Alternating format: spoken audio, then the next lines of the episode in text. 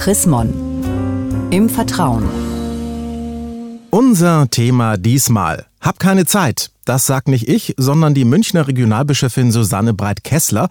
Und der Grund dafür ist ganz einfach, denn dank Fußball-EM in Frankreich sind Sie, Frau Breit-Kessler, im Fußballfieber.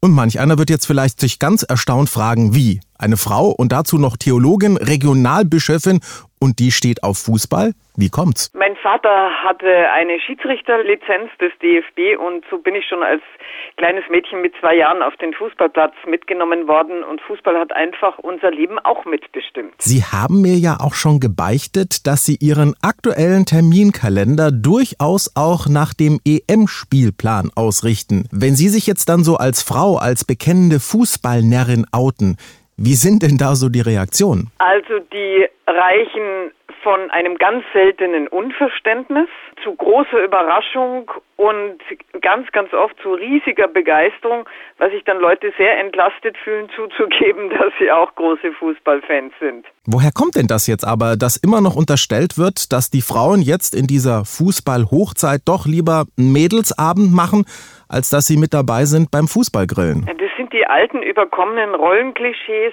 dass Frauen lieber zusammensitzen und klatschen und über Männer reden, als sich für was anderes zu interessieren. Und es ist sowas von überholt. Es stimmt einfach nicht.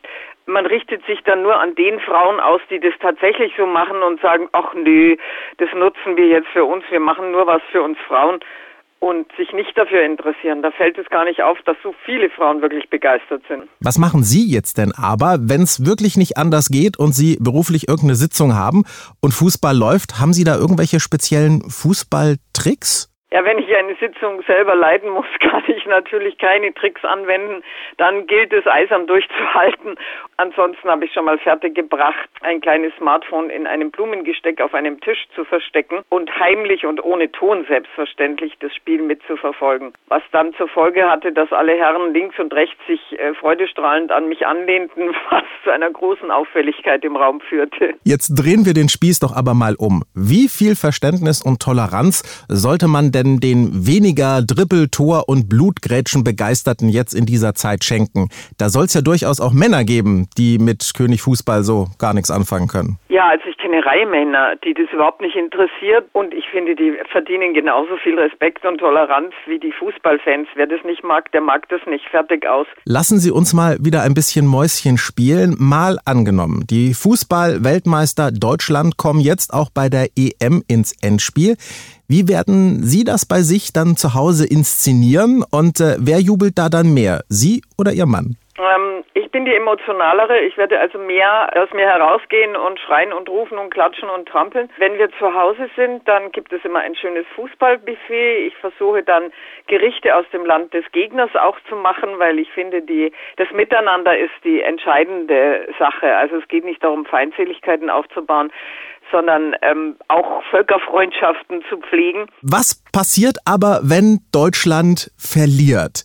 Wie sieht denn bei Ihnen dann Fußballseelsorge aus? da muss ich mich erstmal selber beseelsorgern. Für mich ist das schrecklich, aber es hat auch was Genussvolles, mal richtig traurig zu sein und enttäuscht, ohne dass es unter uns gesprochen, ganz heimlich hört ja keiner zu, ohne dass es wirklich lebensentscheidend ist. Es ist ja einfach ein Spiel. Und da kann man auch Trauer mal inszenieren, ohne dass es ganz, ganz tief geht. Eben die schönste Nebensache der Welt. Vielen Dank, Frau Breit-Kessler. Wir fiebern und feiern natürlich mit Ihnen mit und hoffen, dass die deutschen Fußballjungs jetzt auch in Frankreich möglichst weit kommen. Nach dem 10. Juli sind wir ja dann schlauer. Bis dahin gibt's aber natürlich noch viel Wunderbares nachzulesen zum Thema Hab keine Zeit von und mit der Münchner Regionalbischöfin Susanne Breit-Kessler, nämlich in der aktuellen Ausgabe des Magazins Chrismon. Ein Blick in das aktuelle Heft lohnt sich allemal. Sie haben darüber hinaus noch Fragen und Anregungen, dann freuen wir uns auch über eine E-Mail. Schreiben Sie an leserbriefe.chrismon.de und ich sage derweil Dankeschön fürs Zuhören. Bis zum nächsten Mal. Mehr Informationen unter www.chrismon.de